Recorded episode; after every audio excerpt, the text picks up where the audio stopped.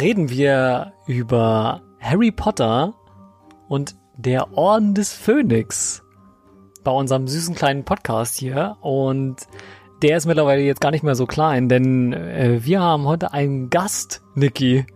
Ist das nicht krass? Yes. Habe ich Verstärkung bekommen, endlich. Endlich. Michael, herzlich willkommen. Ja, hi. Ähm, wir sind Arbeitskollegen und ähm, als Niki und ich von dem Podcast erzählt haben, hast du gesagt, dass du tatsächlich ähm, vor kurzem auch das erste Mal die Filme zum ersten Mal gesehen hast.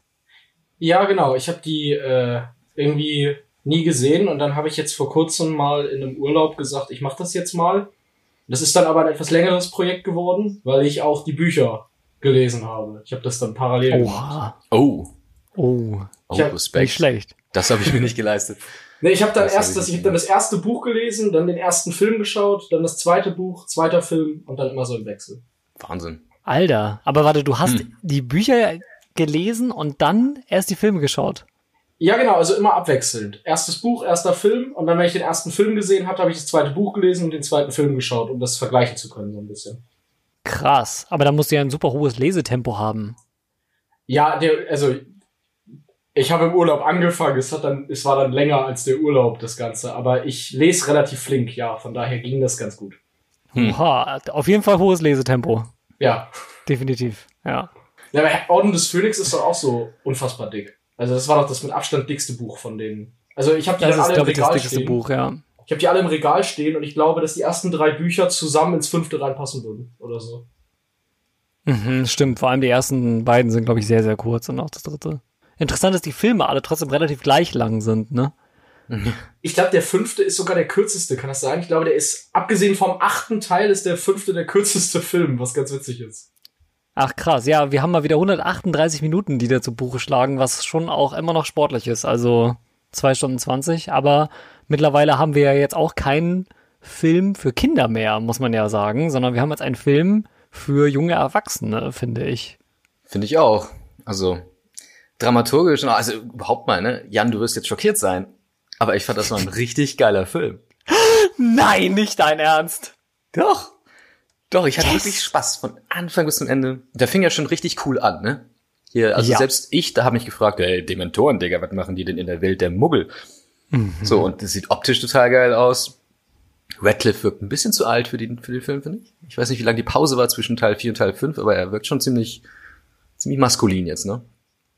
Ja, Zwei, jetzt Jahr, wäre der Sprung aber- sehr groß gewesen. Ja. jetzt, Ja. zwei Jahre hatten sie ja, glaube ich, Pause. Ne? Also ich meine, sie haben die ersten beiden ja so fast hintereinander gedreht und drei und vier auch und dann war eine längere Pause bis zum fünften. Ja. Das Mhm. merkt man, der hat einen richtigen Schub gemacht. Ja, finde ich auch. Aber der Film, also abgesehen von Radcliffe, war das ein richtig, richtig cooler Film. Oh mein Gott, Kannst ich bin wirklich vorstellen? geschockt. Ja? Ich finde, wo, Das ist echt krass. wo Niki gerade sagt, dass der optisch so äh, auch so schön anfängt. Ich finde, das Beste ist, wenn du Radcliffe siehst und denkst, Gott sei Dank hat er nicht mehr die scheiß Frisur aus dem Film davor. Also, der hatte doch in Feuerkelch so eine ganz fürchterliche. Die hatten doch in Feuerkelch alle so Das. Langhaarfrisuren und jetzt sieht Ja, er wenigstens wieder stimmt. halbwegs, halbwegs cool aus. Das waren aber auch, das, ich glaube, der war Opfer der 2000er Jahre. Da in den Ja. 2000er liefen alle so rum. ja, gut möglich. Ja. Und das ist ja auch so ein bisschen, ich habe auch immer das Gefühl, dass die Frisur manchmal auch so ein bisschen dieses, ähm, den Status des Teenager-Alters quasi widerspiegelt. Also Mhm. im Feuerkelch ist ja dann quasi so in der Transition quasi zum, zum Teenager, so vom Kind rüber. Und das ist dann Ja. ja schon so ein bisschen wilder Rock'n'Roll, wenn man so richtig uncool sagen will. Ja, und jetzt ist halt wirklich schon äh, kurz davor, ein Mann zu sein. Ja. Und, und kann sich auch sehen lassen. Dazu kommen wir auf, auf jeden Fall später auch noch, dass ja auch die Frauen langsam ähm, verstehen, dass äh, Harry Potter ja auch ein, ein junger Mann wird. Oh. Ähm, aber ja, wir haben gerade schon drüber gesprochen. Also der Film kam 2007, zwei Jahre nach dem ähm, Feuerkelch und war damals, ähm, wie sollte es anders sein, der erfolgreichste Film des Jahres in Deutschland. Aber kein Ohrhasen war zum Beispiel auch in dem Jahr. Der war auch relativ erfolgreich. Oh. Auf Platz zwei. Okay, krass. Harry Potter vor Till Schweiger hätte ich jetzt tatsächlich auch nicht getippt in Deutschland. Also, das ist schon Krass, ne? beeindruckend. Schon beeindruckend. Mann. Und weltweit war es tatsächlich, ähm, lass ich mal überlegen, was habe ich? Zwei, genau. Platz zwei nach ähm, Flut der Karibik 3. Ja, ja, das ergibt Sinn. Hm. Das ist auf jeden Fall auch nicht unspannend. Aber wenn wir jetzt schon mal hier sitzen und über den Film reden und über das Jahr 2007, Michael, willst du vielleicht mal erklären, wie es dazu kommt, dass du die Filme bisher nicht gesehen hast? Äh, ich hätte sie, ich hätte 2007 nicht ins Kino gedurft. Da fängt, da fängt das Problem an. Also, als ich in dem Alter war, in dem ich in diese Filme hätte reingedurft, war der letzte Harry Potter gerade durch. Die Rechnerei überlasse ich jetzt dem Rest der Welt. Aber das wow. hat halt schon mal dazu geführt, dass ich sie im Kino nicht gesehen habe. Und äh, dann, keine Ahnung. Also ich habe irgendwann Star Wars und diesen ganzen Kram dann irgendwann geguckt, was man dann, diese ganzen Reihen, die man sich anguckt. Aber bei Harry Potter war ich vielleicht tatsächlich bisschen genervt davon, dass wirklich jeder in meinem Umfeld drüber geredet hat und alle in der Klasse das kannten.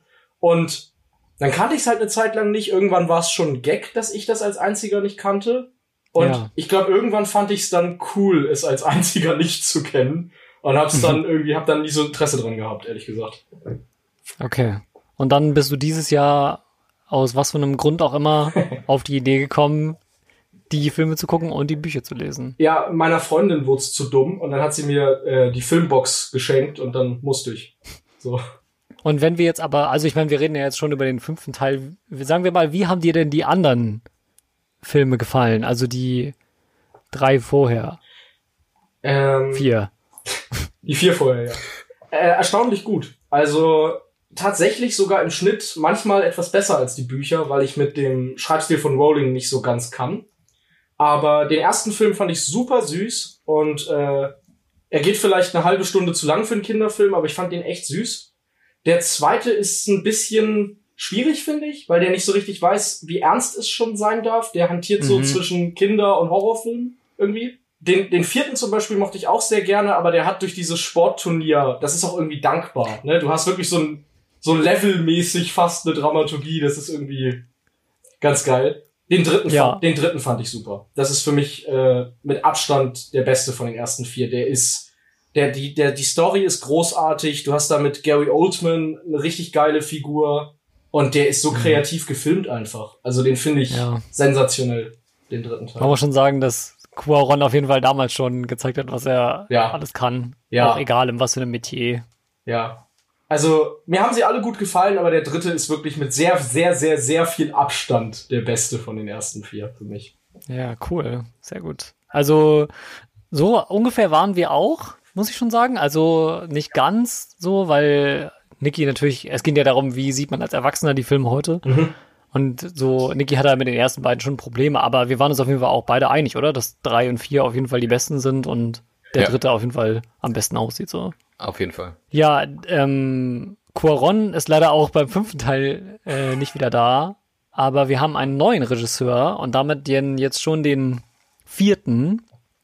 Ja. Und ähm, aber einen Menschen, der für Harry Potter Fans und auch für Harry Potter für das Universum sehr wichtig ist, der tritt jetzt hier das erste Mal auf, nämlich David Yates für das erste Mal Regie und war bis dahin auch nicht so ein Promi. Also der war so ein Fernsehregisseur und hatte so kleinere Projekte gemacht und jetzt wurde er dann der ja, Chef eines Blockbuster-Franchises und äh, hat ab diesem Zeitpunkt jeden Harry Potter-Film gemacht, der dann noch kam. Ja, bis hin Krass. zu den Tierwesen sogar, oder? Die sind doch auch ja. alle von ihm, ne? Ja. Sind alle von ihm. Und der hat auch noch andere Sachen gemacht, ähm, auch so Young Adult äh.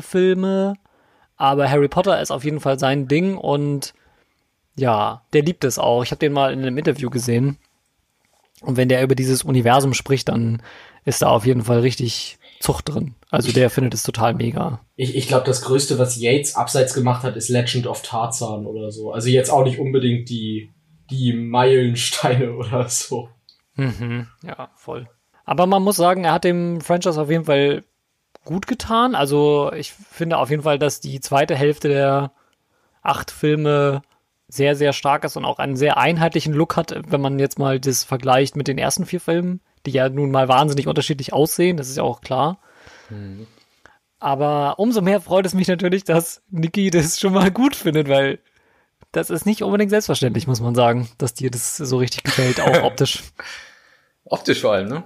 Ja, nee, aber äh, in dem Fall auf jeden Fall Finde ich super. Also David Yates hat, ähm, ich weiß nicht, hat so einen unauffälligen Regiestil. Also er stellt nicht irgendwie seinen, weiß nicht, seinen Style in den Vordergrund, sondern eher so das Drehbuch und damit auch die Charaktere. Das ist total angenehm dazu zu schauen und und wie gesagt, der, der Aufbau, der Film fängt richtig cool an. Ne? Und das, das hält er eigentlich voll, voll durch. Ich weiß jetzt nicht, wie viel weggelassen werden, werden musste aufgrund dieser dieses äh, Eposes an Buch. Aber ähm, mhm. diese zweieinhalb Stunden trägt er locker über die Zeit. Und das ist auch etwas, was man erstmal können muss, ne? Also, das ist schon für damalige Verhältnisse Blockbuster in so einem Universum, was ja sehr geschlossen ist. Also, das ist ja nicht wie bei Marvel, wo du dann, wenn dir eine halbe Stunde fehlt, kannst du ja irgendwie noch eine Storyline von irgendeinem anderen Helden da irgendwie reinschieben oder so. Mhm. Aber ähm, ja, genau, und deswegen finde ich das auch schon relativ beeindruckend. Es ist tatsächlich auch so, dass auch das Buch mit den Dementoren anfängt, mit dem, mit oh, dem okay, Dementorenangriff. Cool. Okay. Ich glaube, man kann an der Stelle sagen, das ist von, also so habe ich's empfunden beim, beim, als ich die Dinger gelesen habe von allen Potter-Büchern ist das irgendwie das Undankbarste, um es zu einem Film zu machen. Weil das wirklich sehr, sehr viel in Nebenplots aufgebaut ist. Also es geht da um erstmal um einen Schwung an Charakteren, die irgendwie rumlaufen. Und du hast irgendwie zwei, drei Plots, die gleichzeitig passieren, die nicht viel miteinander zu tun haben. Und das hat, das hat Yates erstaunlich gut gelöst hier. Also vor allem, weil er ja dann einen Handlungsstrang, diesen mit der Umbridge sehr in den Vordergrund rückt, während du im Buch auch zum Beispiel um, um Potters Onkel herum viel mehr Zeug hast als im Film. Das ist mhm. zum Beispiel auffällig. Das ist interessant, weil ähm, beim Feuerkelch haben wir nämlich schon drüber gesprochen, warum heißt der Film eigentlich äh, und Harry Potter und der Feuerkelch? Weil der Feuerkelch, der hat ungefähr so, ne, so fünf Minuten seinen Auftritt ganz am Anfang und das war's. Ja. Dieser Film heißt Harry Potter der Orden des Phönix und ja, Sirius Black und Konsorten, die sind auch nicht so wahnsinnig oft zu sehen. Ja, der Orden des Phönix ist mehr so ein Thema, könnte man, könnte man tatsächlich sagen. Also so, damit geht's so ein bisschen los, aber es ist tatsächlich auch, weil so soweit ich meine, wird in den Büchern auch nochmal so ein bisschen mehr zur Genese des Orden des Phönix irgendwie ähm, erzählt. Da mhm. kriegt es dann tatsächlich so Herr der Ringe Ausmaß. Ja, diese ganze Hintergrundgeschichte mit Harrys Eltern und so, ne? Das ist im Buch genau. alles viel prominenter. Ich habe aber damals auch mir nach ich bin vorhin mal meine alten Notizen durchgegangen. Ich habe mir nach den Romanen und den Filmen immer Notizen gemacht damals. Ähm, ich habe mir damals aufgeschrieben, warum hieß das Ding nicht Harry Potter und Dumbledores Armee? Weil das ist das, worum es eigentlich geht. Also hauptsächlich. Harry mhm. gründet ja nicht den Orden des Phönix in Hogwarts. Ja, da, da, das ist wieder so ein Punkt, da, da muss man wahrscheinlich auch das Buch gelesen haben, um das irgendwie ja. besser nachvollziehen zu können. Mhm. In diesem Fall finde ich aber, also es gibt, ich sag mal, es gibt auf jeden Fall einen fetten Plotpoint, über den auch nicht nur ich mich als Harry Potter-Fan schon aufgeregt habe, der halt fehlt. Da kommen wir dann aber später noch zu. Ähm, ansonsten finde ich aber, es ist eigentlich relativ gut getroffen. Also es ist jetzt nicht so, dass man irgendwie aufschreit alle zwei Minuten und sich denkt, was fehlt da denn? So, das hat man bei anderen Harry Potter-Filmen auf jeden Fall. Da kommen wir mhm. dann aber noch zu. Ja, ich finde ihn auch einfach, einfach rund. Mhm. Von hin. Also ähm, sicherlich bleiben Fragen offen, ist ja auch nur ein fünfter Teil von einer Reihe, aber es bleiben keine, es sind nicht solche, solche Fragen oder so, so Verständnisfragen, ja, wo du dich, äh, ich, oder wo ich mich jetzt als Neuling gefragt habe, hä, das verstehe ich nicht, was soll das? Muss ich, muss ich dafür jetzt das Buch lesen? Da habe ich ja gar keine Lust drauf. Sowas, sowas war also absolutes Minimum. Mhm. Hattest du das auch, Michael? Weil du hast ja quasi direkt, direkt vorher das Buch gelesen. Bei mir lagen da ja auf jeden Fall, weiß ich, irgendwie drei Jahre zwischen oder so ich will jetzt als der Neue in der Runde nicht so ein bisschen der, der Miesmacher sein, aber tatsächlich, ich fand Potter 5, glaube ich, ein bisschen schwächer als die beiden Filme davor. Ähm, und das liegt hauptsächlich daran, dass ich schon im Buch diesen ganzen Handlungsstrang um die Umbridge und diese, also Harry gründet da ja letzten Endes die Antifa an Hogwarts. Also das ist ja das, was er da macht. Und dann rebellieren die da gegen die Schulleiterin und, und so, das ist das ja am Ende. Und das fand ich alles super. Es ist super geschrieben die Darstellerin von Umbridge ist ein richtiges Biest. Also unfassbar, wie gut die das spielt. Ähm, und das fand ich alles richtig spannend. Und die letzte halbe Stunde von Orden des Phönix hat mich dann verloren. Wenn es dann um die Prophezeiungskugel da geht und sie da in diesem komischen Raum mit den tausend Hallen rumlaufen und Gary Oldman seinen Abgang macht. Ich weiß nicht, das, das hatte für mich irgendwie überhaupt nichts mit dem zu tun, was in den zwei Stunden vorher halt Thema war. Und hm, interessant im Buch, ja, da ist das alles mehr connected, das stimmt schon. aber im Film fand ich es arg unglücklich, dass der große Showdown dann nichts mehr mit Umbridge zu tun hat, sondern da dann äh, Voldemort wieder auftaucht. Äh, hm. Mhm. Der kaum Thema war bis dahin. Das fand ich irgendwie schade. Ich habe den Film auch in zwei Teilen gesehen und die letzte halbe Stunde war eben der zweite Teil. Ja. Und gen genau das Gefühl hatte ich auch. Das, es war total übereilt. Der Tod von Sirius Black, ich weiß, der ist am Ende, kommen wir später nochmal zu, der ist total komisch. Also ganz, ganz schnell, auch sehr, sehr komisch geschnitten. Und mhm. also genau dieses gleiche Gefühl hatte ich auch. Bei, der, bei den letzten, ja, 30, vielleicht 20 Minuten, das war alles so viel zu schnell erzählt. Es, es ist halt ein bisschen komisch, weil Harry hat einen Albtraum und dann sagt er, oh, ich glaube, meinem Onkel geht's schlecht. Und dann ziehen sie los, hauen Voldemort eine rein und dann ist der Film zu Ende. Es ist ein bisschen ja. out of place, tatsächlich. Ja. Da ist tatsächlich auch eine mh, hm, Sache, das habe ich aber jetzt in der Vorbereitung quasi erst nochmal nachgelesen. Mhm. Es ist nämlich so, dass Harry nicht einfach nur sagt, ich habe diese Vision und los geht's, sondern im Buch stellt er auch nochmal sicher, dass es wirklich so ist indem er nämlich, ähm, ich weiß gar nicht mehr, wie er das macht, aber er versichert sich irgendwie bei jemandem, der in diesem Haus lebt, im, äh, im Grimmauplatz ja, bei, 12. Ist das ja. nicht bei Dobbys, äh, bei diesem anderen Dobby, diesem alten, hässlichen Dobby? Ja, Creature, der nämlich auch ein böser Hauself ist. Genau, der, ja, genau. Und der lügt ihn dann an. Und dann sagt er, ja, ja, dein, dein Onkel ist da wirklich. Genau. So. Was ja eine Lüge ist.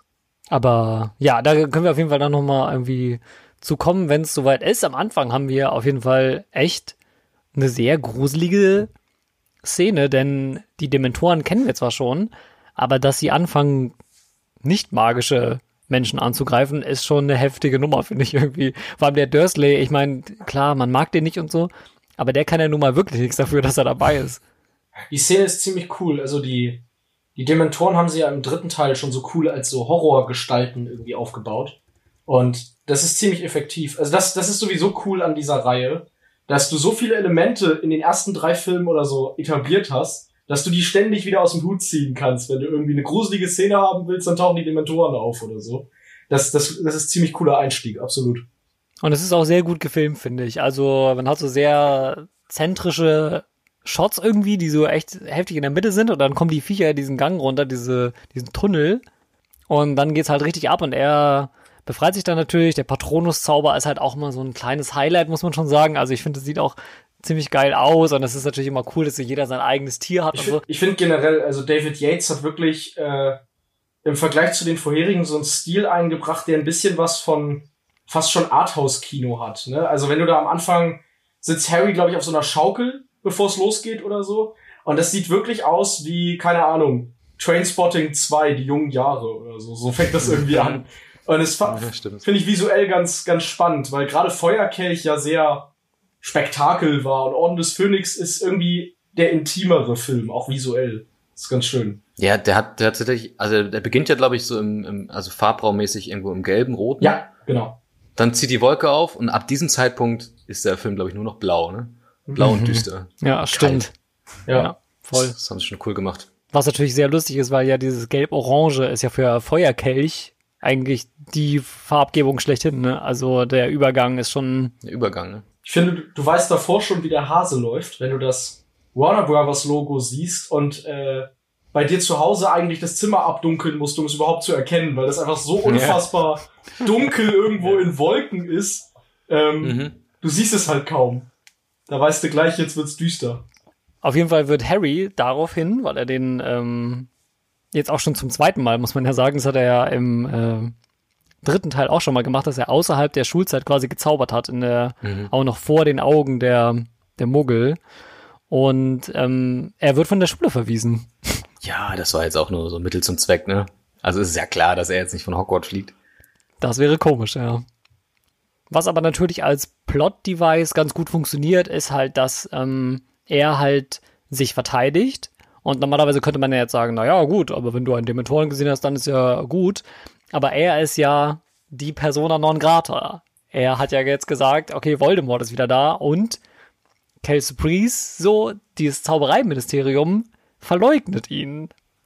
Das habe ich bis zum Ende dann nicht verstanden. Also wenn wir nochmal vorgreifen wollen zum Ende ja, aufs Ende. Ähm, Fudge dachte ja am, am Ende tatsächlich, dass Voldemort nicht zurück ist.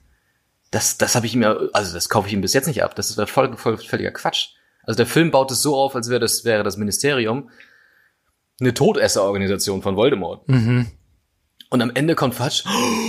er ist wirklich zurück. Er ist wirklich.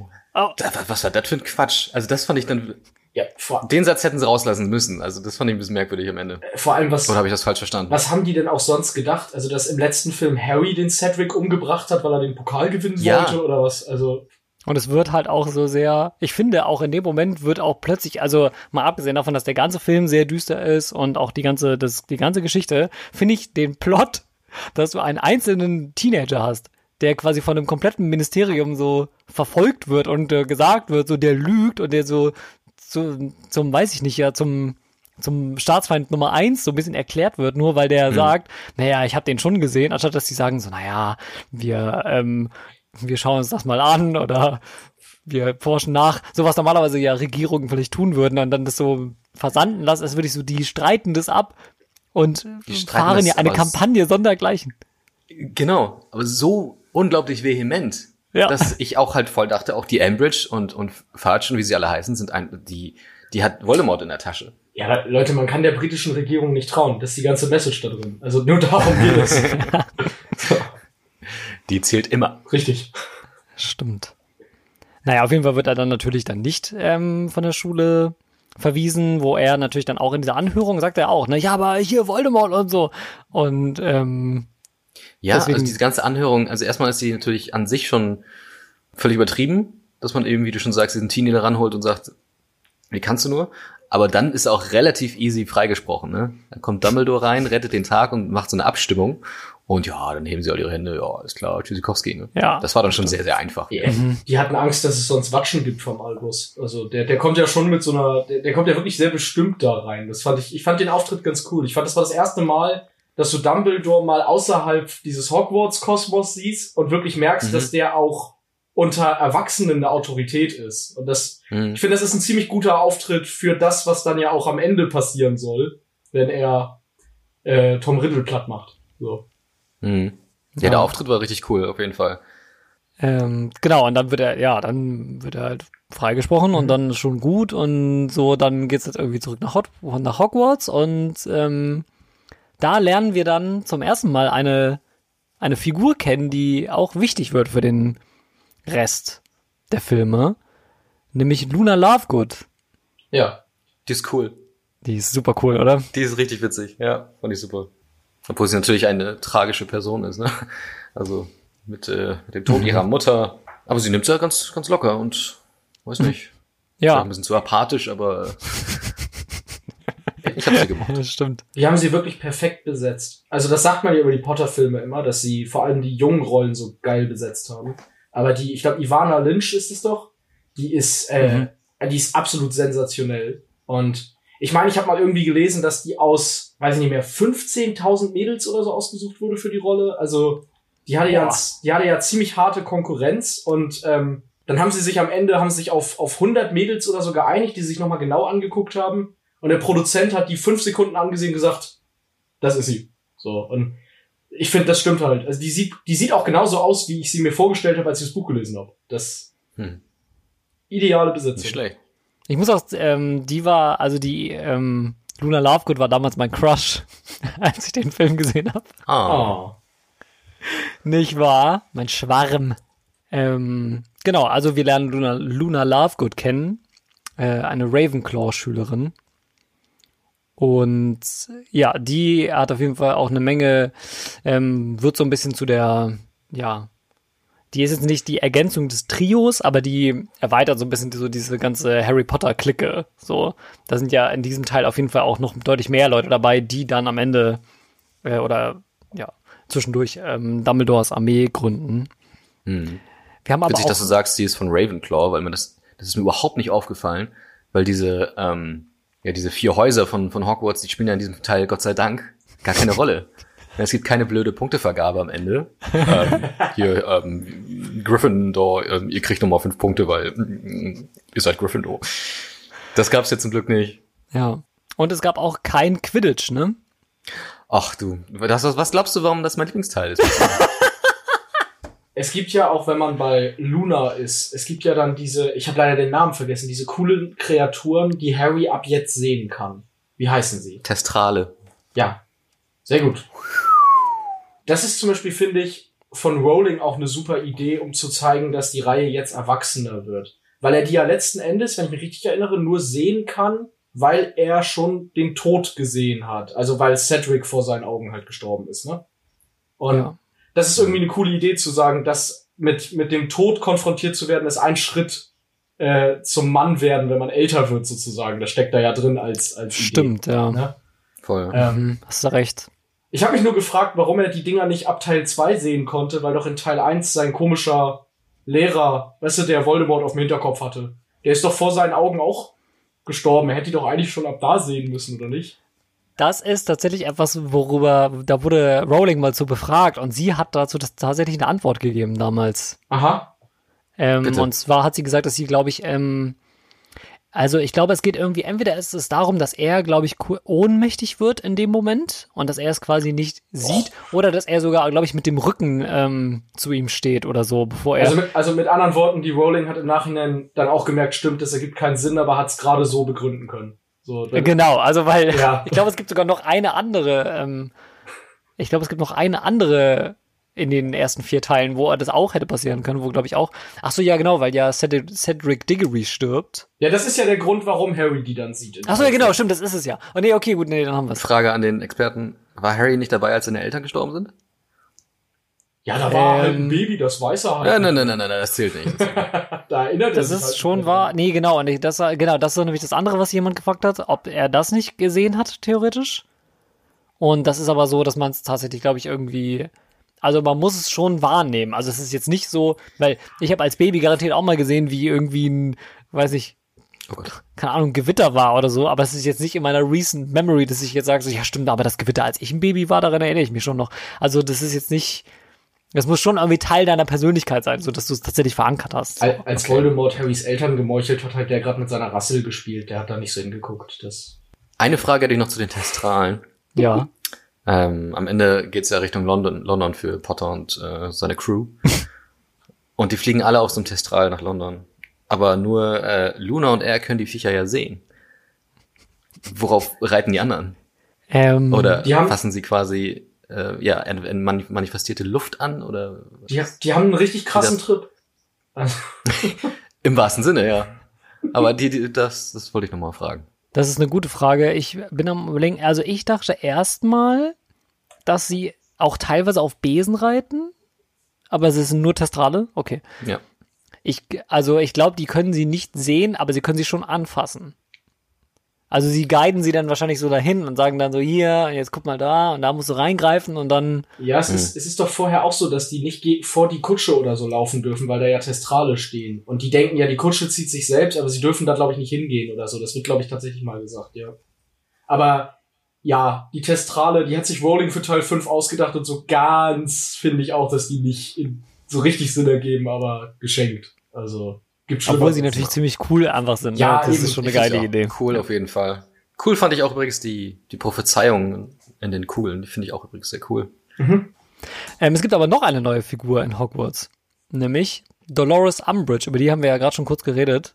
Und die finde ich halt auch richtig geil, ne? Das ist echt sehr, sehr gut. Die macht einen guten Job, ne? Also so verhasst erstmal zu, zu werden. Da musst du schon gut sein. Ja. Ja, und Imelda Staunton ist ja nun im echten Leben das krasse Gegenteil. Also noch netter, äh, der, der Typ äh, nette Tante am Weihnachtsabend oder so kannst du gar nicht sein wie Imelda Staunton, aber die ist als Umbridge wirklich ein Biest. Ähm, ich finde, ich finde lustigerweise, also ohne jetzt irgendwie da ein Fass aufmachen zu wollen, aber ich finde sie auch sehr, sehr britisch im Vergleich zu den anderen. Also immer so dieses Kostüm, das Strenge, die Frisur und dass die dann immer so, die trinkt ja auch die ganze Zeit Tee. Das ist ja auch so ein Ding, was die ja eigentlich nie machen. Ähm, was ja auch eigentlich viel mehr Raum einnehmen sollte, wenn man sich so britische Kultur mal vor Augen hält. Ja, die ist wirklich so eine alte Internatsleiterin irgendwie, oder? Also, wie du dir halt so aus 50er Jahre Filmen die Lehrkräfte vorstellst, so ist die. Ja, irgendwie. genau. Ja, absolut. Und äh, sagen wir mal das erste, äh, also ihre erste Maßnahme, die sie dann unternimmt, wenn sie irgendwie das erste Mal, sie ist die neue Lehrerin für Verteidigung gegen die dunklen Künste, weil, ne, Wir kennen das Jeder alle. Teil, ein neuer Lehrer. Braucht einen neuen Lehrer.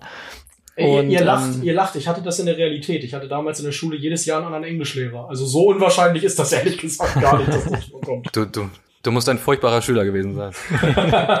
So, so häufig die Schule wechseln musstest. Und genau, und deswegen, ähm, genau, aber sie hat natürlich überhaupt nicht vor, das Ganze so wie äh, Mad Eye Moody zu machen oder wie, ähm, wie Lupin, sondern sie sagt, okay, wir halten uns strikt an die Bücher und machen nur das, was im Lehrplan steht und die Theorie muss reichen. Ja. So. Und Umso das- mehr, sorry, umso Ja. mehr denke ich mir, sie ist ein Agent von Voldemort, weil sie den Schülern ähm, die Verteidigung verwehrt gegen den dunklen Lord. Ja, Ich habe seinen Namen gesagt, Entschuldigung. Oder? Also es, es wird viel mehr da so aufgebaut, die ganze Geschichte, dass, dass ähm, Ambridge und Co. eher Todesser sind, Ja. als, ähm, weiß nicht, Leugner des dun- dunklen Lords. Ich glaube, die Umbridge hat einfach einen ganz natürlichen Hang zum Faschismus. Ich glaube, das überschneidet sich bei denen einfach. Und apropos ähm, Faschismus, weil das erste, was sie mal ganz entspannt macht, wenn sie in der Schule ist, ist, sie foltert einen Schüler. Sie foltert Harry Potter. Sie gibt ihm die Schreibfeder, Hm? wo Oh, ja, äh, der er schreibt. Ja, ist richtig. Und ab Alter, diesem genau. Zeitpunkt, ich schwöre dir, ey, das wird so düster in den nächsten Filmen, Alter. Da sind Szenen dabei, wo du dir nicht vorstellen kannst, dass das wirklich Teil von Harry Potter ist. Wirklich? Und das ist auf jeden Fall ein Anfang. Also Oh Gott. ihn immer schreiben zu lassen, ich darf nicht lügen, oder fängt an, so an zu bluten und so. Und das Ja. ist einfach so übel. Aber es war auch, Herm Hermine sagt so, du musst damit zu Dumbledore gehen. Und er so, äh, ich, ich, will dir nicht diesen Triumph lassen. So, oh, was? Du wurdest gerade, Stimmt. du wurdest gerade geritzt, Junge. die sind, Du musst, Ja, aber- du musst das melden. aber die sind halt 14, die sind halt doof. Das liegt am Alter. Also das. Aber du hast vollkommen recht, das ist schon, schon ein bisschen, bisschen arg. Das war krass. Was, was die aber bei Dolores wirklich richtig toll hinbekommen in diesem Film, ist, dass sie es sehr gut verdeutlichen, wie sie immer mächtiger wird an Hogwarts. Also als sie da ankommt, ist sie ja nur eine Lehrerin und sie endet ja irgendwann da als äh, Schulleiterin ist sie am Ende sogar. Als ne? Schulleiterin, ja. So. Und die machen das richtig schön. Also es gibt zum, also es gibt zum Beispiel eine Szene, wo sie mit, ähm, Jan, du musst mir helfen, wie heißt Maggie Smith? Ähm, du meinst Professor McGonagall. Danke. Genau. Es gibt zum Ja. Beispiel eine Szene, wo sie mit Professor McGonagall spricht und die beiden auf einer Treppe stehen. Und immer, wenn Mhm. sie was sagt, geht sie zwei Stufen nach oben, damit sie über McGonagall steht. Und das haben die richtig, ist eine richtig coole Idee. Und was Ja. auch super ist, die Umbridge trägt ja immer so extrem knallige Kostüme. Immer wenn sie aufsteigt in Hogwarts, äh, wird das Kostüm A knalliger und B auch ausgestopfter. Also sie hat dann breitere Schultern, sie hat mehr Stoff irgendwie am Kleid. Das heißt, äh, du siehst halt an ihrer Kleidung, dass sie immer mächtiger und immer, immer mehr aufsteigt in Hogwarts. krass. Ja, okay, Das Entschuldigung. man ja einfach. Das habe ich nicht gesehen. Und ich habe die Filme schon 200 Mal gesehen, oder hast du nicht gesehen? Ja, stimmt, Alter, Krass. krass. Ist echt so, ja. Wahnsinn. Das bleibt, ich, ich weiß es hauptsächlich deshalb, weil auch im Audiokommentar die Kostümdesignerin davon erzählt. Das ist die Janie Temim. Und die hat halt erzählt, dass es ihre Idee damals war, das ähm, Mhm. einzubauen. Ich finde das eine total coole Nummer. Wahnsinn. Ja, Das ist echt gut. sportlich. Ja, sie sitzt dann irgendwann auch auf diesem, ich weiß gar nicht, ob das diese Prüfungen sind, wo sie dann die Aufseherin macht. Und sie sitzt da auch so ein bisschen wie auf so einem Thron. Also es ist schon extrem. Ja. So die Bildsprache ist schon eindeutig. Eine meiner absoluten äh, Lieblingsszenen ist übrigens auch mit Umbridge, als sie ähm, Professor Trelawney, das ist diese Wahrsagerin mit, diesen, mit dieser riesigen Brille, von der Schule verweist und sagt so, hier, Wahrsagerei ist Bullshit und so, das machen wir nicht. Und dann stehen sie auf diesem Hof. Habt ihr das vor Augen? Wo Genau. dann auch die ganzen Schüler drumherum stehen? Da kommt da- Dumbledore, dann, ne? Ja, genau. In einer seiner wenigen Auftritte in diesem Film. Mhm. Und Er hat aber immer also da- Bossauftritte. Wenn er Auftritte hat, sind es immer Bossauftritte. Je weniger, desto besser, aber, Ja. ne? Wenn dann richtig. Und da bin ich wirklich jedes Mal, ey, fast zu Tränen gerührt, muss ich schon sagen. Also wenn wirklich, wenn die da steht und sie verweist sie dann von der Schule, ist sowieso schon schlimm, und dann sagt sie, ja, jetzt gehen sie, und sie ist, packt dann so ihre Koffer und sagt, oh, wo soll ich denn hin? Und dann Ja. kommt Dumbledore und sagt, ja, also sie können sie jetzt aber hier nicht meines Geländes verweisen, so. Mhm. Das finde ich schon stark. gut. Die eigentliche tragische Figur ist in dieser Szene ist eigentlich dieser Hausmeister Filch, der die Koffer wieder reintragen muss. Der hat sowieso eine lustige Szene, wenn er immer diese, diese ähm, Verordnungen an die Wand nageln muss. Seine Leiter wird ja immer länger und immer höher. da muss ich ziemlich lachen. Wie so ein Monty Python Gags ist eigentlich so ein Ja, bisschen. genau. Nee, aber äh, jetzt wo du sagst, Jan, ich glaube, die Szene, ähm, die du meinst, in der die, die, die Lehrerin da verwiesen werden soll, ist vielleicht auch so ein bisschen emotional so ein Höhepunkt im Film, weil man, also, keine Ahnung, aber ich, Emma Thompson von allen britischen Schauspielerinnen weint die einfach am besten. Also du, du fühlst einfach mit der, wenn die anfängt zu weinen. Und ähm, die Szene ist ziemlich stark, das finde ich auch. Ich mag auch total, das haben wir jetzt noch gar nicht erwähnt, aber wenn Harry dann da seine Antifa gründet in Hogwarts, dann treffen die sich ja immer in diesem magischen Raum. Und Mhm. Ja, das der Raum der ich, Wünsche. ist konzeptionell eine total geile Idee. So ein Raum, der einfach überall sein kann und über, zu dem man nur über so einen Zauber kommt. Das ist irgendwie, was Fantasy angeht, mit die coolste Idee in diesem Film. Tatsächlich. Hm.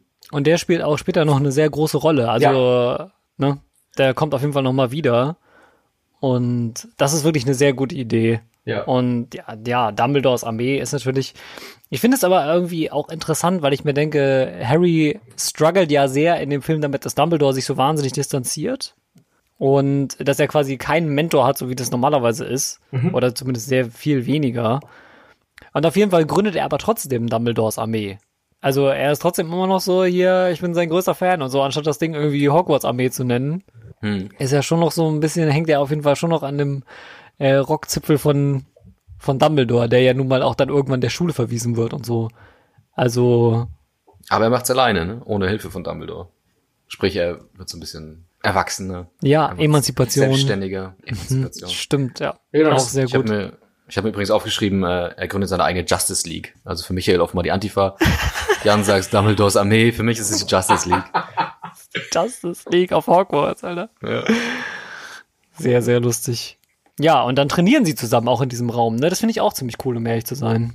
ja. Ja, vor allem, weil es, ähm, also was mir in diesem Film tatsächlich aufgefallen ist im Vergleich zu den vier davor, ist, dass die Rollen von Ron und Hermine sehr viel kleiner sind. Die sind tatsächlich mit Harry da halt am Üben oder so, aber so richtig was zu tun haben die ja eigentlich gar nicht. Ne? Es geht wirklich mehr um Stimmt. andere Figuren dieses Mal. Weil im, im vierten haben die dann ja diesen Ball und Hermine hat ihren Moment im Kleid und Ron heult eigentlich den ganzen Film. Also, aber da haben die wenigstens irgendwie was zu tun. Und hier Ja. sind sie wirklich so Harrys Anhängsel. Das wird später Das wieder stimmt. besser. Und, und Ja, sie bandeln an. Was denn? Und sie bandeln an. Ja, gut. Aber Mhm. Mhm. Reden wir noch über Joe oder überspringen wir das? Uh, nein, wir reden auf jeden Fall über Joe. oh, der, der Joe-Plot ist furchtbar. Das sag ich. Also das, Ja, das ist Wieso muss jeder Film oder jedes Franchise meinetwegen so eine, eine Liebesgeschichte haben? Und die, die Liebesgeschichten laufen immer gleich. Immer gleich. Nee, ich finde tatsächlich, also ich weiß nicht, ob, ob äh, Jan, der ja viel mehr drin ist da jetzt als ich und die Bücher wahrscheinlich auch besser kennt als ich. Aber den Cho-Handlungsstrang haben sie tatsächlich versaut im fünften Film, weil sie eine Figur gestrichen haben. Und damit ergibt es irgendwie für mich nicht mehr so richtig Sinn. Ich weiß nicht, ob es dir auch so geht. also ich find's noch okay. Aber Ich, ich finde, Harry kommt wie ein totales Arschloch rüber in der Geschichte. Von wem reden wir hier? Wer, wer fehlt? Ja, Chos beste Freundin. Also Cho Chang hat, ich weiß nicht, wie die heißt, aber Cho Chang hat eine, hat eine, hat eine sehr gute Freundin, ähm, Okay. die in diesem Buch eine Rolle spielt. Also ich muss das jetzt ein bisschen konstruieren. Im Film ist das doch so, dass dann Umbridge irgendwann rausbekommt, wo der Raum der Wünsche ist und wo sich Harrys Armee da trifft. Und Mhm. das erfahren sie doch von Cho Chang, weil sie Mhm. ihr so einen Wahrheitstrank in Tee gemischt hat oder so ein Blödsinn. Und Ja. dann trennt sich Harry von ihr, weil er ihr das nicht verzeihen kann und weil er halt sauer auf sie ist. So ist es im Ja. Film. Und im Buch ist es, meine ich, so, dass diese Freundin von Cho Chang irgendwann eifersüchtig auf Harry ist, weil Cho Chang so viel Zeit mit Harry verbringt und weniger mit ihr und deshalb Dumbl- Dumbledores Armee an Umbridge petzt und über die Figur. Ah. genau. Und Harry stößt Cho Changs Freundin daraufhin aus der Gruppe aus und sagt, mit dir wollen wir nichts mehr zu tun haben. Und Cho verteidigt ihre Freundin und daraufhin trennt Harry sich von ihr, weil er das nicht nachvollziehen kann. ja, Mhm. Und was ich auch einen besseren Plot finde. ich finde, Ja. das im Film ist total arschig, weil Harry erfährt ja irgendwann, dass Cho Chang nichts dafür konnte. Die hat Wahrheitstrank gehabt und dann sagt er Ja. trotzdem, ich hasse dich jetzt. Und die kommen auch nicht mehr zusammen, Teil 6 Nee, oder das war's jetzt 7 mit denen. 14. Und Cho Chang ist dann auch, also. Ich glaube, die sagen taucht in den mal, Film gar nicht mehr auf, oder? Kann ich vom ganz wenig. Ja, die ist quasi raus jetzt. Im, Im Buch ergibt es halt Sinn, ne? Weil die Freundin hat sich selbst entschieden, das zu petzen und Chang verteidigt die und das kann ich nachvollziehen. Aber im Film war Harry für mich ein bisschen unten durch nach der Aktion. Ja, kann ich verstehen. Mhm. Aber ich finde schon, aber ich muss schon sagen, also zumindest die Love Story zwischen den beiden, also das hätte schon ruhig noch ein bisschen mehr sein können. Ich finde, entweder machst du es richtig oder du machst es halt gar nicht so. Ich finde schon, also die können da schon noch irgendwie ein bisschen was zusammen unternehmen und so. Ich habe das Gefühl, die begegnen sich immer so zufällig auf dem Gelände. Ja, das stimmt. Und dann kommt es zu einem sehr, sehr langen Kuss, der Ja. jetzt ein bisschen zu lang ist. Oh, das, das, Und das war's halt auch noch schon, ne? ja, ja.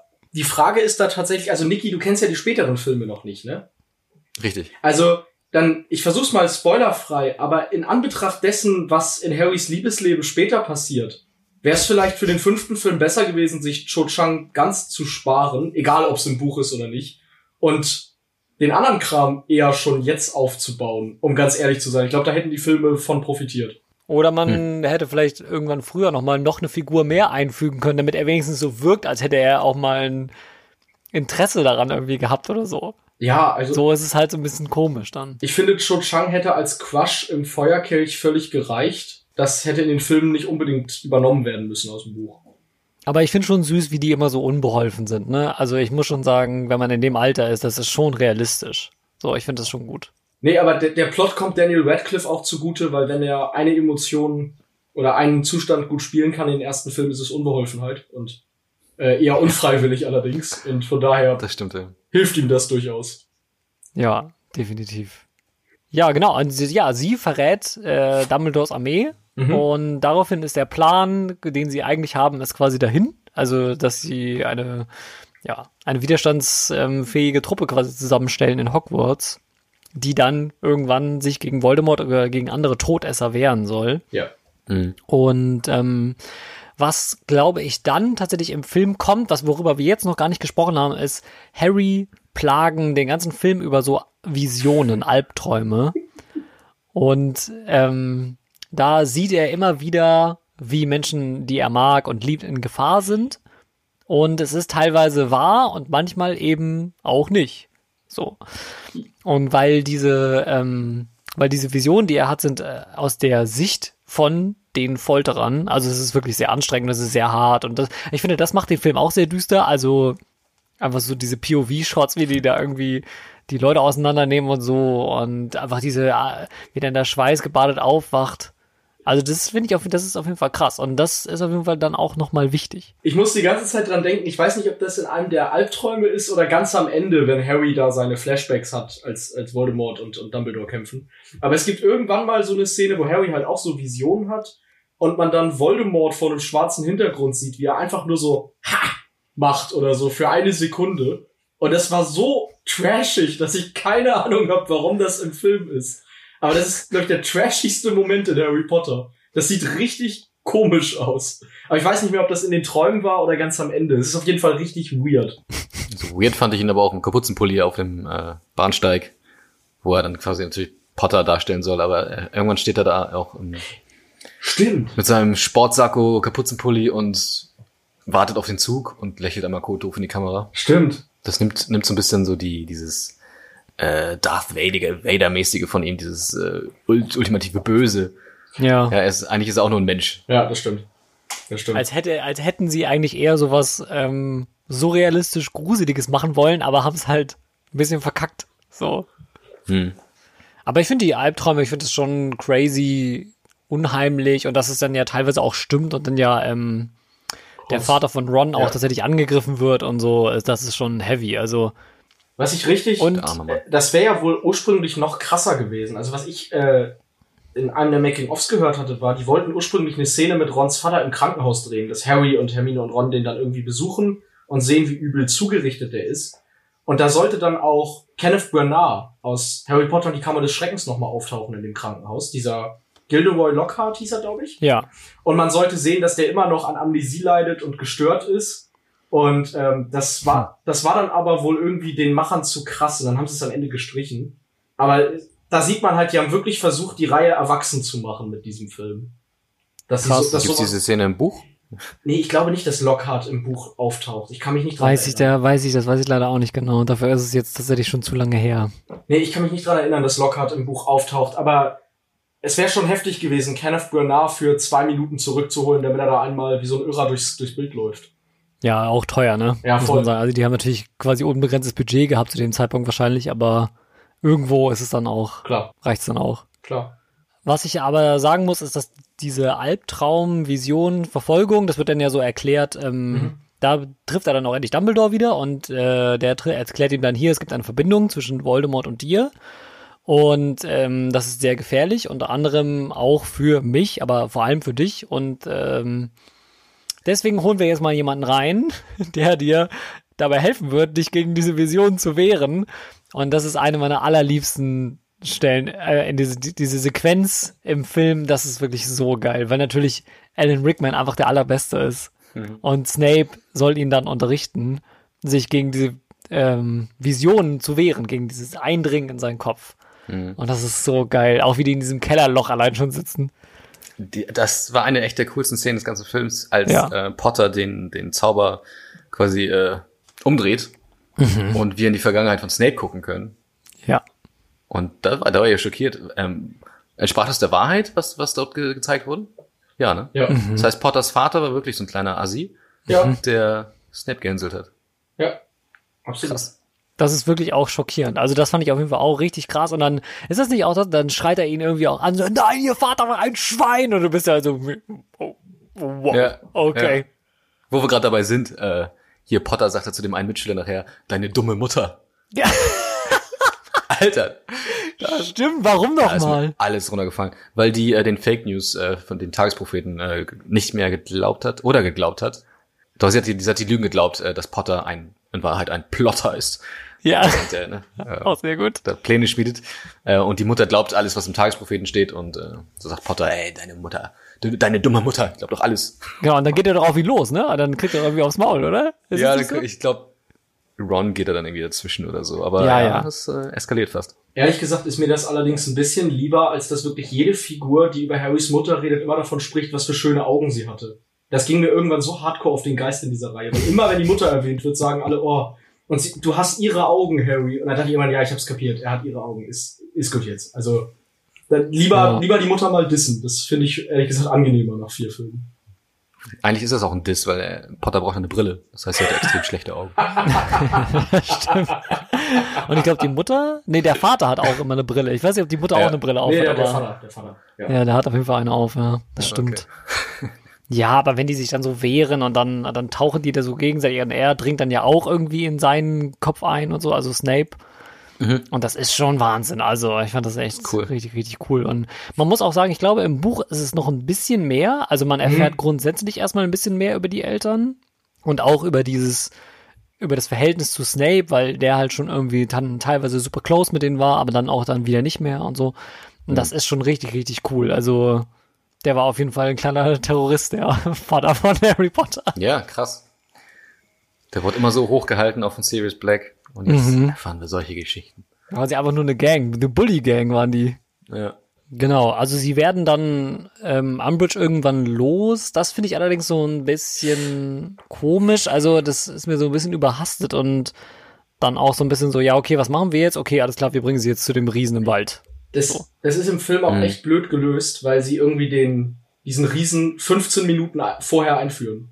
Das ist ja keine Figur, die wir schon von früher kennen, sondern irgendwie, irgendwann stellt Hagrid den vor und zwei Szenen später kommen sie auf die Idee, hey, der Riese, wo wir den jetzt gerade mal da haben, können wir den ja gleich mal benutzen.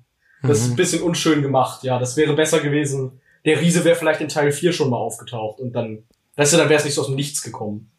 Aber, aber was ist überhaupt seine, seine Funktion? Weil eigentlich ähm, soll er doch Teil von, von Dumbledores Armee sein. Oder? So, so verkaufen sie es zumindest. Ja, sie Verstärkung verkaufen es der Umbridge so. Ja, genau. Aber das ist, nee, Nee, schon vorher, Glück. das ist doch Hagrids Halbbruder oder so, den er halt im Ja, Wald ja, genau. versteckt, meine ich, ne?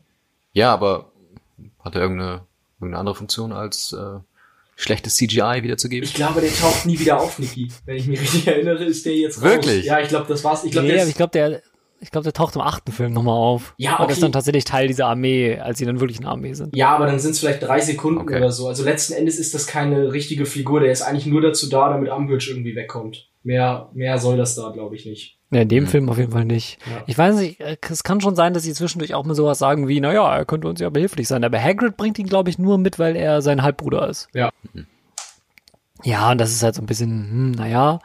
Ähm, es gibt aber zwischendurch noch einen bosshaften Auftritt, fällt mir gerade auf, diesmal aber nicht von Dumbledore, sondern wir sehen, wie die Todesser aus dem Gefängnis Azkaban fliehen.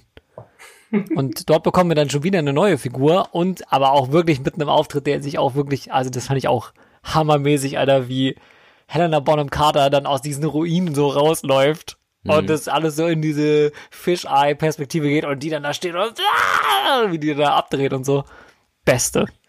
Das war ein cooler Moment auf jeden Fall. Ja. Und für mich endete da auch, also ich könnte schwören, ich hab's nicht im Kino gesehen, wie ihr wisst, aber nach dieser Szene war, war auf jeden Fall Pause, oder? Weil das da, ab, ab da beginnt die zweite Hälfte des Films. Das ist schon, schon dramaturgisch, merkt man da irgendwie, da ist das äh, gerade ein Höhepunkt und wir machen jetzt eine kleine Pause zum Durchatmen und dann geht's weiter ins Finale. Ja, das bietet sich da auf jeden Fall an, ja. Also Bellatrix Lestrange ist auf jeden Fall heftig und sie ist auch Michael irgendwie, sag mir nicht irgendwie Unsinn erzählt, aber sie ist definitiv eine der mächtigsten Magierinnen, die wir haben in diesem Universum. Ja, also ich finde, das ist eine Figur, die in den Büchern deutlich stärker wegkommt als in den Filmen insgesamt. Ähm, das kann man, glaube ich, so sagen. Also gerade wie, wie sie in den späteren Teilen dann auftritt, da hat sie in den Filmen eigentlich nie so die ganz große Rolle. In den Büchern ist das ja wirklich, das ist ja fast die, die zweite, die zweite, der zweite Hauptbösewicht neben Voldemort irgendwann, ne? Ähm, aber ja, absolut, die ist, die ist nicht nur, die ist nicht nur super mächtig, sondern die ist halt auch tatsächlich, der Name sagt's ja schon, Lestrange, die ist wirklich Mhm. crazy. Also, und ich weiß nicht, aber das ist so eine Figur, die so sadistisch irgendwie ist, dass du äh, spätestens da merkst, okay, die ist, das ist nicht mehr ein Kinderbuch. Das ist so eine unfassbar fiese und irgendwie menschenverachtende Frau. Ähm, ja, richtig coole Figur. Und für Helena Bonham Carter, das, also, das ist fast ein Heimspiel. Ne? Also das äh, Hm. wild rumschreien und irgendwie die immer die immer die Hosen anhaben in jeder Szene, das ist ja absolut Helena Bonham Carter. Auch wieder perfekt besetzt. Ja, absolut. Die ist auch dann ähm, für die restlichen Filme auch sehr krass, muss man sagen. Also da dreht die auf jeden Fall nochmal richtig frei. Und was dann aber kommt, ist natürlich der Kampf in der Mysteriumsabteilung des Zaubereiministeriums eigentlich, ne? Das ist, glaube ich, so das, was jetzt im, im Endeffekt dann als nächstes passiert. Sie fliegen dann darüber, ähm, weil sie denken, Sirius ist in Gefahr. Und ähm, das, worüber wir jetzt auch noch nicht so richtig gesprochen haben, aber was im Film auch so ein bisschen stiefmütterlich behandelt wird, ist halt am Anfang diese Prophe also nicht die Prophezeiung, sondern ähm, sie sitzen im Orden des Phönix und dann erklären sie Harry Potter, hier, es gibt, dieses Mal hat Voldemort etwas, was er letztes Mal nicht hat. Oder er versucht etwas zu bekommen, was er letztes Mal nicht hatte. Aber sie wissen nicht, was es ist. Mhm. Und äh, dann sind alle so, hm, ja, was sucht er und so, und dann versuchen sie das irgendwie rauszufinden, aber sie schaffen es halt nicht. Und darüber wird nie wieder gesprochen.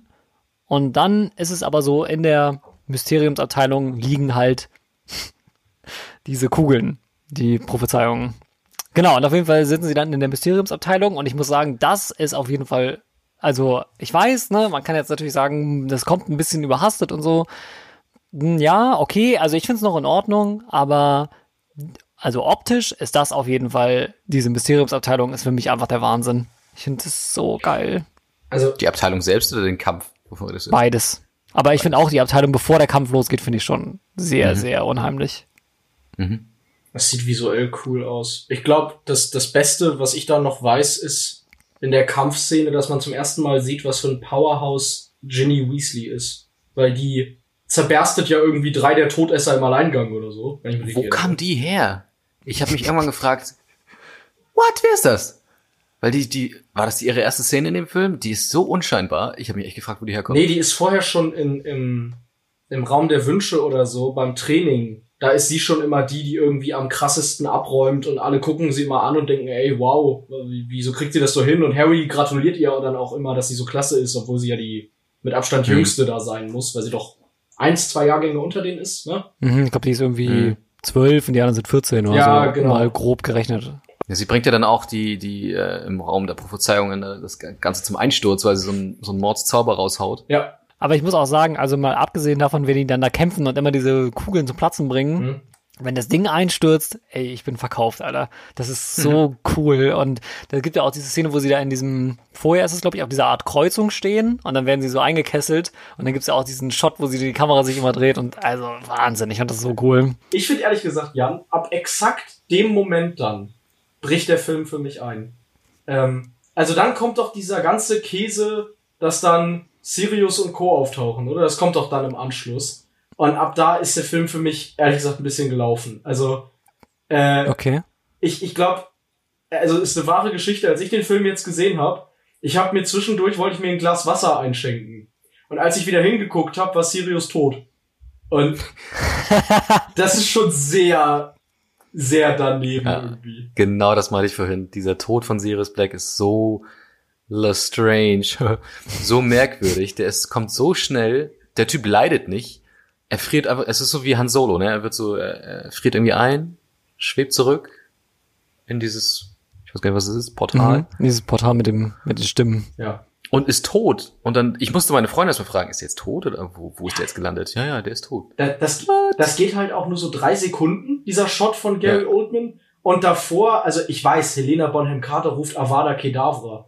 Aber sie macht das halt so auf dreifacher Geschwindigkeit. Und die ruft irgendwie Avada Kedavra. Und dann zack, ist er weg. Und du guckst wieder zum Bildschirm und denkst, hey, wo ist denn, wo ist denn Sirius hin? Warum sind alle so traurig? Warum ist die Musik weg? Ja. Und das ist echt nicht dolle. Das haben die wirklich Mhm. nicht gut gemacht. Also man Ja. hätte es dramaturgisch bestimmt noch ein bisschen härter aufbauen können. Vielleicht mit einem kleinen Duell oder dass man halt schon nochmal sieht, so, okay, Ja, es trifft ihn jetzt wirklich, ne? Weil er, ich meine, der, dieser Zauber ist ja dafür gemacht, dass du instant stirbst ja klar. und halt nicht so groß Schmerzen hast. Und äh, ja, ja, stimmt schon. ich finde halt, ne, also die wollten da ja wahrscheinlich zeigen, so schnell kann's gehen und zack ist man tot und hat jemanden verloren. Aber sie haben Mhm. halt das genau einen Film vorher schon mit Cedric gemacht und da war es auch besser, weil Harry dann noch zu seiner Leiche krabbelt und wirklich was hat, was er sehen und anfassen kann. Und Sirius, der ist halt weg dann und Radcliffe Mhm. schreit einmal und dann ist gut. Also der Film vergisst ihn ja dann auch sofort, weil Harry läuft dann zwar der Bellatrix nach, aber dann kommt vier Sekunden später Dumbledore und Voldemort und dann, ich hatte zu dem Zeitpunkt schon wieder vergessen, dass Gary Oldman mal Teil dieser Filmreihe war. Also, Hm. Hm. das ist wirklich nicht schön. Also man hätte es noch ein bisschen mehr portionieren können eigentlich, Ja. ne? Mehr als ein Schrei, den man nicht hört, wäre gut gewesen. Ja, ich habe eine andere Frage. Ja, schieß los. Ähm, äh, Dumbledore sagt ja dann, äh, kommt ja dann äh, dahin und, und battelt sich mit Voldemort Ja. und sagt dir, Digga, du solltest bald verschwinden, die Auroren sind schon auf dem Weg. Was sind Auroren? Auroren sind die, ähm, die Jäger der dunklen Magie. Also das sind so die, Mad Eye Moody waren Auror. Das sind so die, die, die, ähm, ja, gegen, also die ausgebildeten Kämpfer sind das. Das sind eigentlich so militaristische Zauberer. Und die waren nämlich damals auch für die Verfolgung der Todesser zuständig. Wie so, wie so Polizisten, Agenten. Zauber- sich das so ein bisschen Zauberer, vorstellen. Kopfgeldjäger. Ah, okay, Ja, auf jeden okay, Fall, also wirklich, an der Stelle bricht der Film für mich ein bisschen ein. Ich muss auch sagen, ist jetzt wahrscheinlich ein Sakrileg, aber das Duell zwischen Voldemort und Dumbledore finde ich ehrlich gesagt auch nicht so cool. What? Also, Ja, es ist jetzt kein, kein Epic Battle, ne? Aber ich denke mir, bei, bei vier, nee, drei Filmen, die noch kommen, also ich erwarte mir schon noch, dass das, dass da nochmal ein Rematch stattfindet. ja, Enttäuscht mich jetzt nicht. ich find's halt irgendwie blöd, wenn im fünften von acht Teilen der Bösewicht von einer Nebenfigur halt den Hintern versohlt bekommt. Äh, Ist also Dumbledore eine Nebenfigur? Naja, eigentlich nicht. Ja oder? gut, aber es ist ja klar, dass Harry da am Ende irgendwann noch mal gegen Voldemort selber ran muss. Und wenn, wenn sein Lehrer den schon verkloppen kann, ich weiß nicht, aber das killt für mich tatsächlich ein bisschen die Spannung, wenn Voldemort im fünften Teil schon in einem Kampf verliert. Das ist irgendwie lame, tatsächlich. Aber wenn ich was von Jan gelernt habe, dann, dass äh, Voldemort mit jedem Teil stärker wird. Ja, das, das stimmt ja auch. Aber ich habe wirklich damals beim Buchlesen schon gedacht, okay, Dumbledore stirbt jetzt. Also wenn der jetzt, der rettet jetzt alle, der rettet jetzt Harry, der rettet, Dumb der rettet den Orden des Phönix und so, aber der, der stirbt jetzt. Das wäre tatsächlich typisch gewesen. Und stattdessen sagt Voldemort irgendwann, ja, da kann ich auch nichts mehr machen, äh, schön mit Öl bis zum nächsten Jahr. Ich weiß nicht. Mhm. Hm. Ist mir für den Aber großen Oberbösewicht also ein bisschen zu schwach, tatsächlich. Es hat aber auch, glaube ich, schon echt was damit zu tun, dass er jetzt quasi erstmal so eine ganze Zeit lang erst wieder da ist. Ne? Also da, Klar. da vergeht ja nicht so viel, diese Sommerferien vergehen ja eigentlich. Klar. Und ähm, das sind dann halt ein paar Monate und dass er dann nicht. Und das ist natürlich auch so ein Ding, also sie, sie, weil wir ja am Anfang darüber gesprochen haben und Niki das ja gefragt hat so. Und Voldemort ist schon mächtig, aber Dumbledore ist auf jeden Fall auch ein heftiger Zauberer. Also der ist schon auf dem Level, das hat auch einen bestimmten Grund, das kommt aber in den späteren ähm, Filmen nochmal, dass er so wahnsinnig mächtig ist. Und dass er ihn jetzt dann besiegt, das finde ich schon gut. Also, weil ich finde, der Film ist an sich sehr düster und deswegen entlässt er eigentlich einen mit so einem doch relativ guten Gefühl, auch weil dann ja der Minister dann anerkennt, dass Voldemort ja tatsächlich zurück ist. Aber es ist schon komisch, oder? Also der vierte Film, der jetzt gar nicht so düster ist, der entlässt einen halt mit, ja, Cedric ist tot und der, der böse Zaubererfaschist ist zurück. Und der fünfte Teil, der relativ düster ist, endet mit, ja, da haben wir Voldemort mal wieder Schnippchen geschlagen. Gucken wir mal, wie es nächstes Jahr läuft. Äh, schon ein bisschen merkwürdig irgendwie, dass der fünfte auf so einer positiven Note endet. Also das hat mich tatsächlich auch im Buch irgendwie irritiert, weil ich halt dachte, okay, mhm. wir bauen jetzt diesen Krieg auf und dann am Ende kriegen die eigentlich alle, die Todesser werden von einer Zwölfjährigen vermöbelt und Voldemort kommt nicht mal gegen den greisen Dumbledore an. Und ich weiß nicht. Irgendwie. Ja. Aber ja, also an sich finde ich es ja ganz cool, dass der Kampf wenigstens mal nicht daraus besteht, dass die sich wie bei Star Wars so bunte Strahlen an Dats schießen, sondern dass tatsächlich mhm. mal gezaubert wird, dass da Feuermonster und so Wasserwellen mhm. auftauchen. Das ist gefühlt das einzige Mal bisher, dass mal tatsächlich in einem Kampf gezaubert wird und die sich nicht nur so Lichtstrahlen entgegenschießen. Ja, wenn die Schüler sich duellieren, ist das auf jeden Fall immer so mittelspannend. Ja, genau. Aber es gibt ja noch ein anderen, anderes Battle quasi in der Szene, ne? Ein sehr viel unspektakuläres in dem Fall. ähm, aber ich weiß gar nicht, spielt das in, in Potters Kopf sich ab? Ja. Also Voldemort gegen, gegen Potter, das fand ich ein bisschen cheesy, ne? Du wirst niemals äh, gewinnen, weil du nicht weißt, was Freundschaft ist und was Liebe ist. Ja. Das ist wie bei, wie bei Interstellar, da war ich stinksauer, als ich aus dem Kino kam, weil, weil Liebe ist die stärkste Macht ja. im Universum. Oh. Das, das ist hm. aber auch so ein Fall, also da kann man auch Daniel Radcliffe nicht so böse sein, weil wie willst du das so sagen, dass es nicht cheesy klingt? Also absolut, absolut. Also nee, nee, genau. ja, das ist vollkommen recht, ja. Mhm. Ja, die Szene ist Also das ist, ja, das ist halt für mich aber auch dann, in dem Moment ist das so eine, also ja, kleine Bücher ist natürlich auch so, und dann ist es aber, ist für mich so ein Acknowledgement, ne? Das ist halt für mich so, okay, es ist schon noch für Jugendliche und es ist schon noch eine Total, ja. positive Fantasy-Geschichte und so. Ja. ja, absolut. Das verstehe ich schon. Und es ist ja nun mal auch so, dass ähm, Harry Potter ja auch diesen Schutz vor Voldemort ja nur hat, weil aus Liebe auch, ne, weil seine Mutter sich für ihn geopfert hat, so. Aber also ich finde schon auch so diesen internen Kampf und dann, weil das ist ja im Endeffekt auch so die, die Kulmination von der Geschichte, die eigentlich in dem Film auch eine große Rolle spielt. Also Harry Potters Kampf in seinem eigenen Kopf gegen Voldemort so. Und dass sie das dann nochmal reinholen in diesen finalen Kampf, finde ich dann auch schon gut. Also finde ich schon okay. Aber klar, es ist natürlich auch ich finde, die, die, der magische Kampf ist sehr spektakulär und wer dann halt einfach nur auf dem Boden liegt und wir halt dann so durcheinander geschnitten irgendwelche Erinnerungen sehen, das ist natürlich dann vielleicht eher. Da habe ich mich gefragt, warum so Potter plötzlich so schwach ist. Der, der war ja sofort quasi am Boden und konnte gar nichts mehr äh, gegen, gegen Voldemort anrichten. Mhm. Was für ein krasser 15-Jähriger warst du denn? Der ist ein Kind. Also, ich meine. Also im letzten Teil haben sie sich noch richtig, ne, richtig gegeben. Ja, aber. Okay, da war Voldemort auch noch frisch, äh, frisch aus dem Kokon. Und er hatte die Unterstützung seiner Eltern. Von denen, die um da aus dem, ja, zum Grab Und wo waren die Eltern jetzt? oh. Das ist wie bei Machtgeistern. Die kommen, wenn es ihnen passt. Also, ist bei Star Wars ja auch nicht anders. Ja. Mhm. Was ich noch, was ich noch irre finde, ist, wie gesagt, ich schaue mir immer gerne so Extras zu den Filmen an. Und die haben damals für den fünften Teil Paul Harris engagiert. Das ist ein ganz berühmter Choreograf und Tänzer. Der hat bei den Star Wars Prequels diesen irren Lichtschwertkampf mit Darth Maul gemacht. Und der hat für jeden einzelnen Charakter in Harry Potter einen eigenen Kampfstil entwickelt. Und dann musste jeder Schauspieler einen eigenen Stil lernen. Also dass ähm, Sirius Black zum Beispiel sehr wendig und agil ist, wenn er mit dem, mit dem Zauberstab kämpft und dass zum Beispiel hm. Lucius sehr steif ist und sehr formal irgendwie. Und dann mussten die alle diese Stile lernen. Und ich finde, du hast im Film halt überhaupt nichts davon, weil es halt trotzdem immer erwachsene Männer sind, die den Stock nach vorne halten und den Arm wackeln. Also, ist so ein bisschen ja. verschenkte Arbeit, oder? Mhm. Ich finde, bei dem Dumbledore-Schauspieler sieht man es aber eigentlich ganz gut. Also vor allem, wenn man jetzt die anderen Kämpfe vorher vergleicht. Mhm. Da ist so ein bisschen so, weil er, der hat ja immer nur so, der steht ja quasi nur und hat so geschwungene Bewegungen. Also auch so diese, wie er sich verteidigt und so, das ist ja alles immer so, als würde der so Wellen machen. Ja, das stimmt. Da sieht man es schon. Ich finde das so irre, wie viel Arbeit in solche Details fließt, die man nie bemerkt. Ne? Also David Foulis sagt irgendwie in einem Interview, äh, Lucius ist mehr so der Street Fighter. Und da wäre ich nie drauf gekommen von den Filmen mhm. her. Aber der kämpft, die kämpfen auch wahnsinnig wenig, oder? Ja, also ich habe Lucius Malfoy jetzt nicht so viel kämpfen sehen. Eben. Also ja. Total irre, dass die da so viel Arbeit reinstecken. Wir haben noch gar nicht über die Prophezeiung gesprochen. Ja, Wenn äh, einer leben möchte, muss der andere sterben oder so in etwa. ganz genau. Und Krass. das ist wirklich heftig, oder? Das ist schon so. Er geht dann am Ende so raus, denkt sich so, hm, vielleicht bin ich auch mit tot.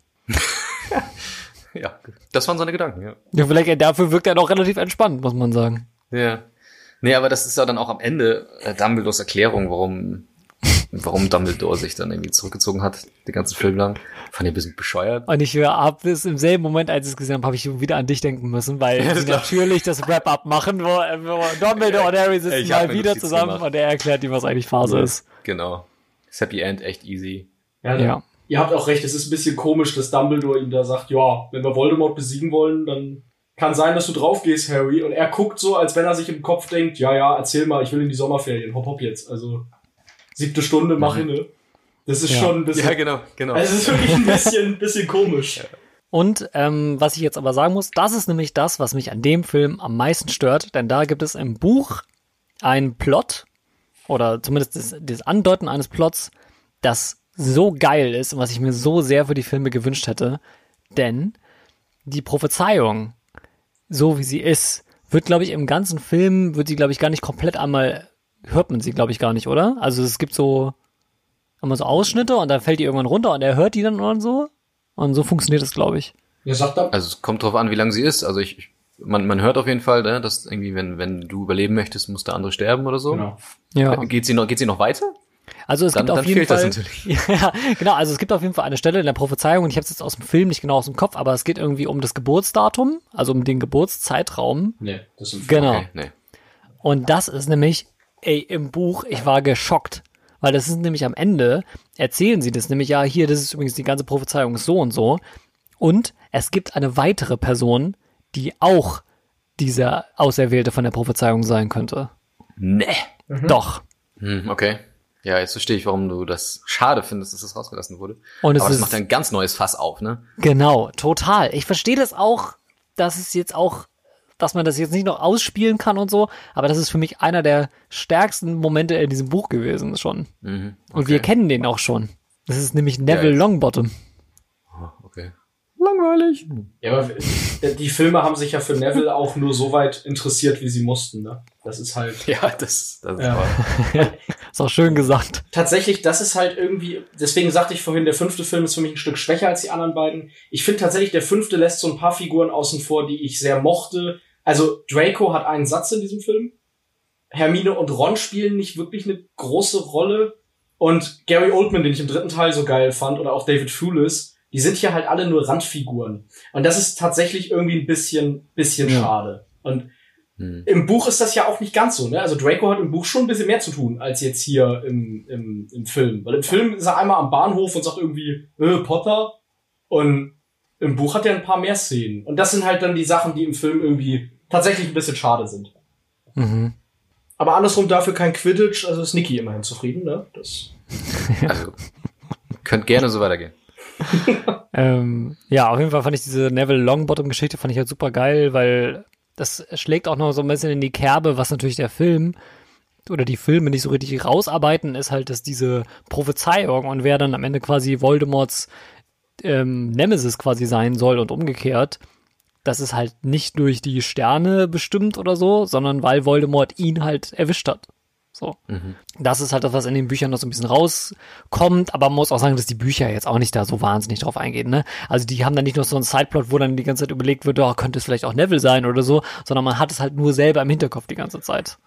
Okay. Und ähm, das finde ich halt aber super cool, weil das hätte man mit den Filmen, wäre jetzt auch nicht so kompliziert gewesen, ne? Dass man dann hätte sagen können, hier Neville gleiches Geburtsdatum da mit dem Epilog oder so. äh, wenn, die, wenn die Rowling das hätte durchziehen wollen, hätte der sechste Buch Neville Longbottom und der Halbblutprinz heißen müssen. Dann hätte sie die Leute tatsächlich verwirrt. Das stimmt. Ja, der Halbblutprinz ist auf jeden Fall das nächste, aber wir können auf jeden Fall jetzt aber hier kurz irgendwie den Sack zumachen, finde ich, weil ich glaube, wir sind durch. Mhm. Cool, dann vielen Dank euch beiden. Da haben wir ein Fest. Vielen Dank dir. Es war Dankeschön. mir eine Party. Ja, danke, dass ich mal hier Gast sein durfte. Sehr gern. Und wir danken natürlich allen anderen, äh, die uns zugehört haben und wünschen euch noch einen schönen Tag und ähm, bis bald. Macht's gut. Tschüssikowski.